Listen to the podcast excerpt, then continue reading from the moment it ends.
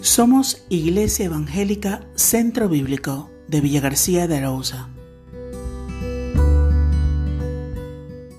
Podemos leer en Colosenses capítulo 4 versículo 2, perseverando en la oración, velando en ella con acción de gracias. ¿Puedes imaginarte que un padre cumpliese con todos los deseos de sus hijos durante un viaje?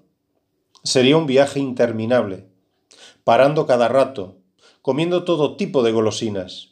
¿Puedes imaginarte el caos que surgiría si del mismo modo Dios fuese complaciente con todas y cada una de nuestras peticiones? Dios tiene un plan de viaje para cada una de nuestras vidas.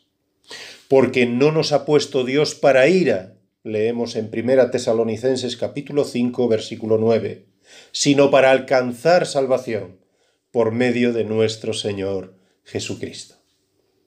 Dios quiere conducirte a la salvación. Y en ese plan de viaje no encajan todas las peticiones o anhelos que humanamente tienes. El supremo deseo de Dios para tu vida es que alcances la salvación, que puedas vivir más allá de la muerte en su presencia. En este viaje hacia la eternidad, que conocemos como la vida, Dios incluye paradas que nos servirán de estímulo para alcanzar la meta bendiciones que llegan a nuestra vida como refrigerio para el camino. Pero Dios desaprueba aquellas paradas que nosotros forzamos en la vida y que, no nos, y que nos desvían de la meta. Ambiciones de la vida, deseos de los ojos, pasiones de la naturaleza carnal.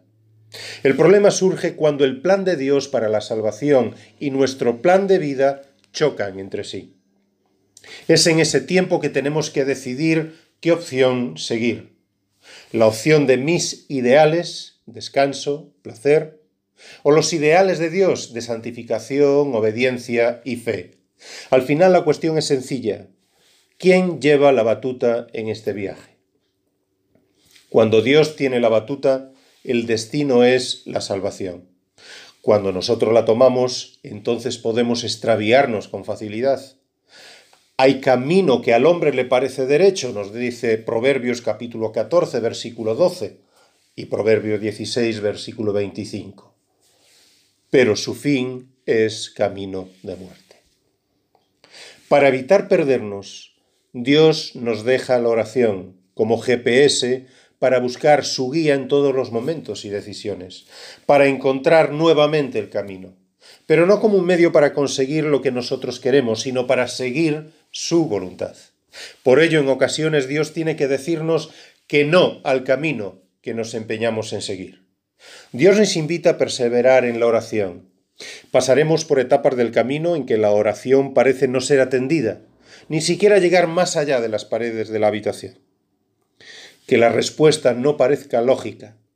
En ese tiempo el remedio no es dejarla, sino perseverar, porque la sequía espiritual no puede prolongarse en una persona que ora. Hoy Dios te invita a que te acerques a Él por la oración, para contarle cómo te sientes y qué meta tienes, pero sobre todo para que busques el camino correcto que has perdido. Que el Señor te bendiga.